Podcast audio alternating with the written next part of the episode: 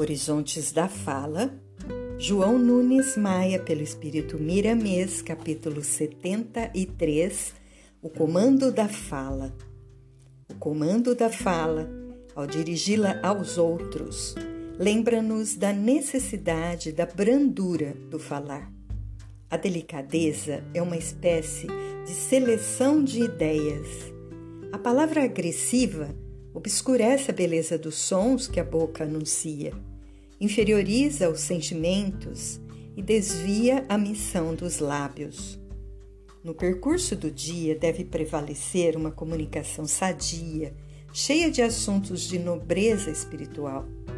E quando atingido por palavras alheias que não mereçam crédito, deves procurar desviar o assunto, fazendo-te sustentar por pronúncia de alto teor moral, sem esquecer o amor e a humildade que te revestirão de forças dignas a fazer com que o adversário esqueça o melindre.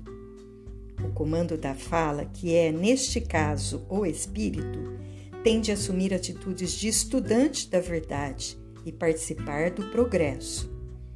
Deve vigiar e orar como ensinou o mestre dos mestres, para não cair nas tentações de uma conversação torpe modelada no engano e na, e na luxúria, para que não venha a ser acusado pela consciência e para que não se gaste tempo no restabelecimento da paz, que em muitos casos ocorrerá pelas vias da dor.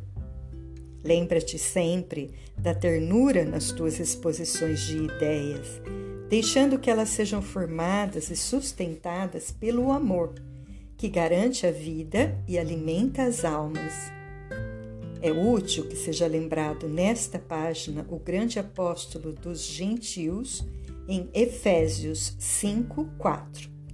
Nem conversação torpe, nem palavras vãs ou chocarrices, coisas essas inconvenientes, antes, pelo contrário, ações de graça. As ações de graça são as palavras fundamentadas na dignidade humana e espiritual quando a boca perdeu o poder de ferir e quando os lábios harmonizaram-se com o coração em Cristo. A alma já arrependida no mundo espiritual faz grandes promessas em se referindo à educação quando de volta para o plano terreno. Pede a assistência dos mentores da vida maior para que não venha a cair nos mesmos erros passados. E a boca aí afigura-se como um instrumento de renovação, mas de que quase todos se esquecem quando envolvidos pelo vaso da carne. Acham toda disciplina inconveniente por requerer muito trabalho e renúncia, e ao retornarem novamente para o lugar de onde vieram, olham para as mãos e estas estão quase vazias.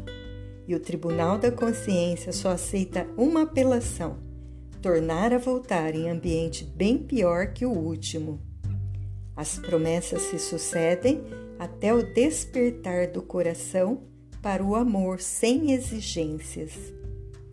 Se já és consciente destas verdades, esforça-te um pouco mais, aproveitando com maior eficiência a oportunidade de retornar ao campo físico, pois ele é uma arena de lutas no qual o trabalho vale em sentido múltiplo na libertação da alma.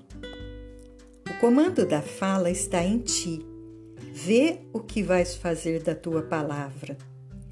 Por que não sentir prazer em conversações amáveis de ordem superior, no clima da honestidade, da pureza, da compreensão, da alegria, do respeito aos outros, da boa convivência, do afeto que não exige e da fraternidade que não barganha? Com a palavra cheia destes encantos mencionados, podes abrir muitos caminhos de esperança para os que sofrem e de muita paz para os desesperados. E quem ganha mais neste plantio de luz é o agricultor. O seu labor é digno de salário compensador. Contudo, não deves pensar na compensação, para não gastares a preciosa energia divina em fatos de que a própria lei se encarregará.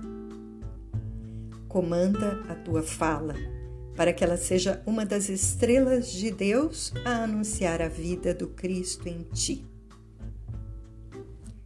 A palavra agressiva obscurece a beleza dos sons que a boca anuncia, inferioriza os sentimentos e desvia a missão dos lábios.